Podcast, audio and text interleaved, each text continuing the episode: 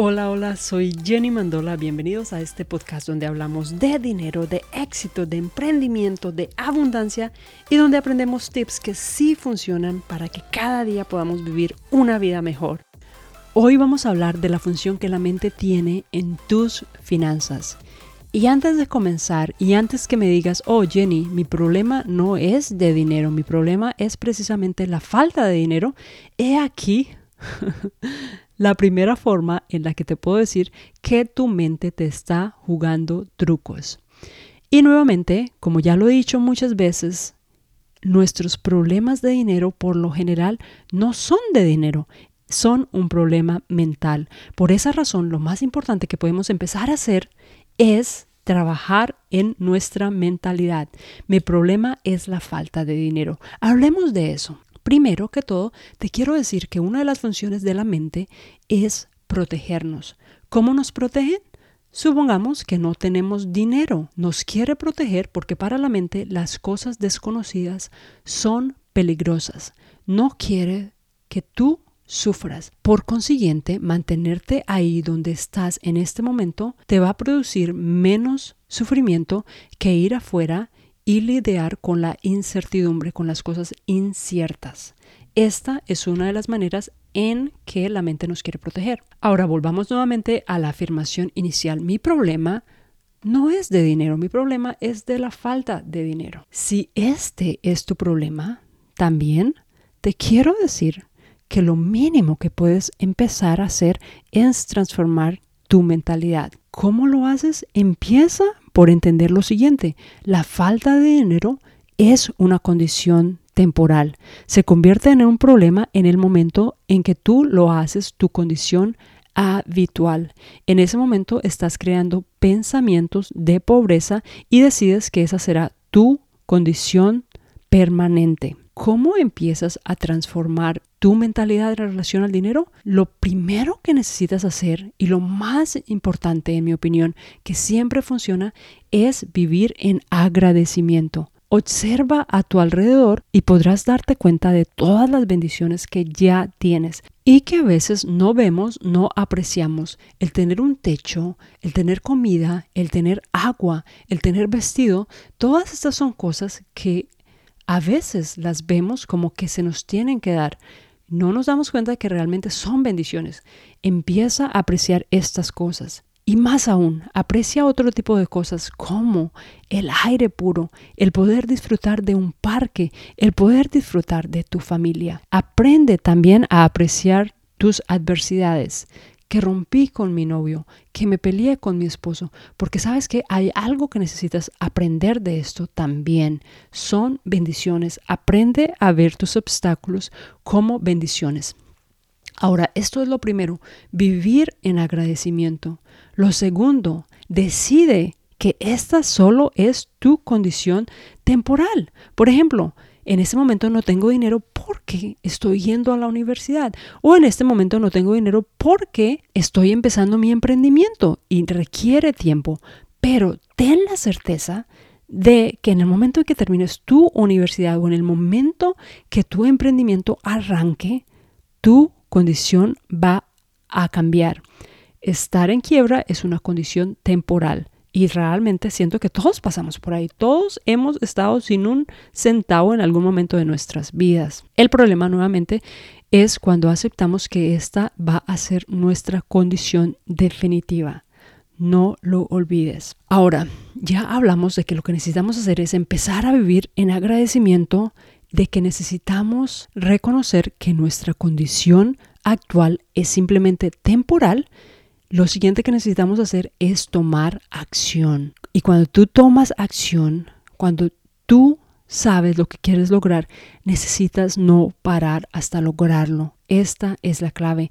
Necesitas no parar. El éxito debe ser inevitable. Una de las cosas que más me han funcionado en el transcurso de mis años es visualizar lo que quiero y te garantizo que absolutamente todo lo que he visualizado es parte de mi realidad hoy y las cosas que aún no consigo son las cosas en las que actualmente estoy trabajando. Una de las cosas que me solía decir siempre es, ¿por qué no logro lo de ser emprendedor. ¿Por qué esto de emprendimiento no me funciona? Todo lo demás lo he podido lograr.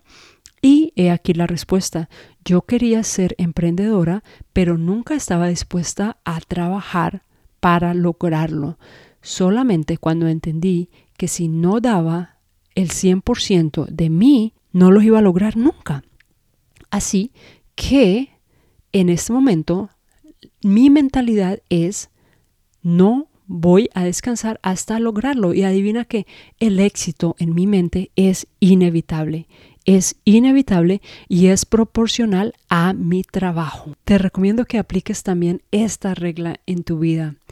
Y estoy casi segura que si hay algo que tú quieras que no has podido lograr, la razón por de ello mismo está en que no has tomado acción.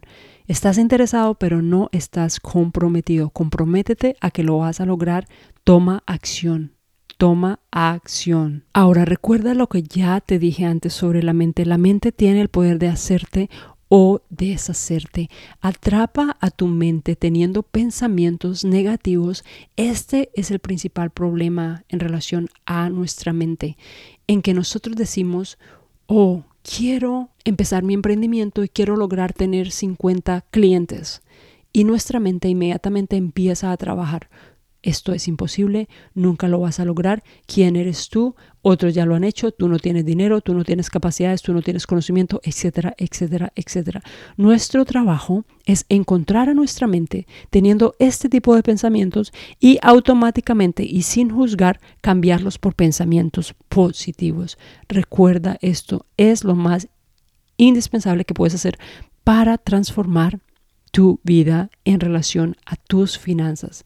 Ahora, si tú tienes metas financieras que todos deberíamos tener, trabaja en tu mente. Si tú dices o si tú te has dicho, yo quiero ser inversionista, escucha a tu mente y asegúrate que tu mente no te está diciendo, oh, no, tú inversionista, olvídalo, nunca lo vas a lograr. Por lo general es ahí donde está el obstáculo más grande para lograr tu meta de ser inversionista. No es el conocimiento, no es el dinero o la falta de él, es tu mente. Recuérdalo. Supongamos que tu meta es salir de deudas. Escucha este diálogo interior. Escucha qué te está diciendo tu mente. Te está diciendo tu mente, sí, tú puedes, tú lo vas a lograr, vamos adelante, o tu mente te está diciendo, no, no ganas suficiente, la única opción es seguir endeudándote, te encantan comprar cosas, la única opción es seguir usando tu tarjeta de crédito. Ponle atención a este diálogo y recuerda lo mejor que puedes hacer, y por ahí empiezas, es cambiando este tipo de conversaciones negativas por su opuesto positivo. Claro que sí puedo, ya lo voy a lograr ponte una fecha, lo voy a lograr. No hay nada que yo me proponga que no pueda lograr, mis finanzas incluidas. Las posibilidades de que tú vinieras a este mundo son tan remotas, tan diminutas, que tu existencia se puede dominar como un milagro. Ahora también acepta que tú viniste a este mundo a triunfar, no a sufrir, no a tener dificultades. Acepta esto como tu derecho divino y vive la vida de tus sueños, la vida que tú estás destinado a vivir. Esto también necesitas aceptarlo en tu mente primero para que se convierta en tu realidad. Eso es todo por este episodio. Muchas gracias por escuchar. Gracias, gracias. Espero te haya gustado este episodio y si te gustó, mándaselo a un par de amigos. Recuerda que tú también tienes el poder y la habilidad de cambiarle la vida a alguien. Si esta es tu primera vez escuchando este podcast, suscríbete y para inspiración constante, sigue mis cuentas de Instagram, Facebook y mi canal en YouTube, Jenny Mandola. Y por último, te dejo con esta frase. Dios no te hubiera dado la posibilidad de soñar si no te hubiera dado también la posibilidad de convertir esos sueños en realidad. Abrazos.